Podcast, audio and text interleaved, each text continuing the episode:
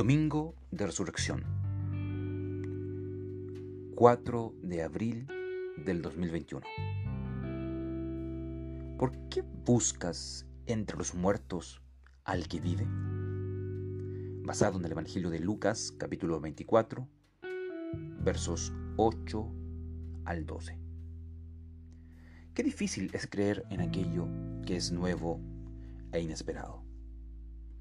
Si tú quieres convencer a alguien en nuestro tiempo, necesitas argumentar de forma que dicho discurso sea lógico, razonable, empírico, dentro de lo que nuestra mente puede comprender. Pero no solo eso, no solo la noticia o el mensaje debe ser bien defendido, sino que el mensajero el portavoz debe ser creíble. El heraldo debe ser alguien confiable. Y para ello, en nuestros tiempos, debe ser una persona bien calificada, con estudios, con títulos, pero no de cualquier parte o cualquier universidad, sino de la mejor, de la más prestigiosa, para que pueda ser considerado una autoridad. Ahora, nada de esto es malo no hay nada de malo con ser crítico al examinar una noticia o un mensaje y al mensajero antes de creer en su contenido. No hay nada de malo en investigar la fuente y la persona que escribió o dijo esto o aquello. El problema está en que creamos que toda afirmación es una verdad porque tiene un buen argumento, porque tiene lógica y porque su portavoz es una persona con autoridad. Cuando tú vas a la narrativa de la resurrección según Lucas, estos dos peros enfrentas al analizar la noticia de la, de la resurrección. Primero, la resurrección de Cristo es algo nuevo e inesperado, además de ser algo difícil de creer. Y en segundo lugar, eh, las mensajeras de dicha noticia extraordinaria, es decir, María Magdalena y, y otras mujeres, según el verso 10, son testigos poco creíbles, ya que en el primer siglo el testimonio de las mujeres no era confiable. Y eso lo podemos ver en la reacción de los discípulos en el versículo 11, donde a ellos al escuchar la noticia de la resurrección les pareció una tontería y no creyeron cuya reacción es la prueba más triste de su pequeñez. Y aunque Pedro tuvo otra actitud y salió corriendo al sepulcro al ver solo el sepulcro vacío, pero no a Jesús, solo logró maravillarse. Versículo 12. Pero no creyó hasta el verso 34, cuando Jesús se le apareció. Entonces, la pregunta con la que debemos lidiar frente a dicho relato es ¿cómo podemos creer nosotros en la resurrección de Cristo si para los más estrechos seguidores de Jesús les costó comprender que Él había resucitado? ¿Cómo podemos combatir la incredulidad de los discípulos? Versículo 11. ¿Cómo podemos ir más allá del simple asombro de Pedro? Versículo 12. ¿Cómo podemos creer? La respuesta a esta pregunta creo que puede comenzar a responderse a partir del consejo de los ángeles en el verso 6 de este capítulo.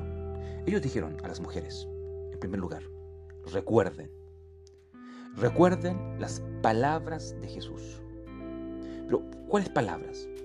Las palabras del verso 7, que hacen una alusión a lo que Jesús dijo allí en Lucas capítulo 9, versículo 22, acerca de la predicción de Jesús, no solo de su muerte, sino también de su resurrección. Pero no solamente las mujeres debían recordar, o los discípulos deberían recordar aquellas palabras para poder creer en este evento, sino que observen que en el capítulo 24 hay una clase de progresión. Ellos también necesitaban escuchar las palabras de Jesús, que le da sentido a la escritura, según el verso 27 de este capítulo, que vence la insensatez y la lentitud de los corazones de los discípulos que iban camino a Emaús, verso 25, haciendo que su corazón arda, versículo 32. Por tanto, no solamente ellos necesitaban recordar y escuchar, sino que también, y en tercer lugar, ellos necesitaban que Él abriera su entendimiento para creer en las escrituras, versículo 45. Porque si Él no obraba en ellos, lo único que recibirían de las escrituras es información, conocimiento, pero no fe. Por tanto, al observar este relato, es importante eh, subrayar algunas afirmaciones de algunos escritores con respecto a la fe. Y la primera de ellas tiene relación con que la fe comienza en donde termina el orgullo. Es decir, para creer en el Cristo resucitado, tú y yo debemos ser humildes. Solo así creeremos en la palabra de Jesús. Solamente así creeremos en la palabra de Cristo, la palabra de Dios. Sin embargo, si tú ya tienes fe, si tú ya crees en la resurrección, entonces tú tienes que entender de que no solo debes estar preparado eh, para el martirio, sino también para ser considerado un loco porque creer en la resurrección en tiempos como este significa ser tratado como un loco. Y por esa razón es que es importante preguntarse, ¿estás dispuesto tú a dejar de lado tu orgullo y creer en aquello que no entiendes, pero que la palabra de Dios afirma? Y en segundo lugar, ¿tú qué crees? ¿Estás dispuesto a morir y a ser tratado como un loco por el Cristo resucitado?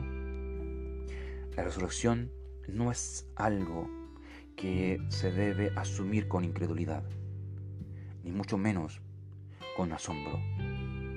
Tú y yo necesitamos fe para creer. Y solo Jesús puede darnos dicha fe. Para seguir leyendo durante este día, no dejes de consultar el Evangelio de Mateo capítulo 28, versos 1 al verso 20, el Evangelio de Marcos capítulo 16, versos 1 al verso 20, el Evangelio de Lucas capítulo 24, verso 1 al verso 53, y el Evangelio de Juan capítulo 20, verso 1 hasta el capítulo 21, verso 24.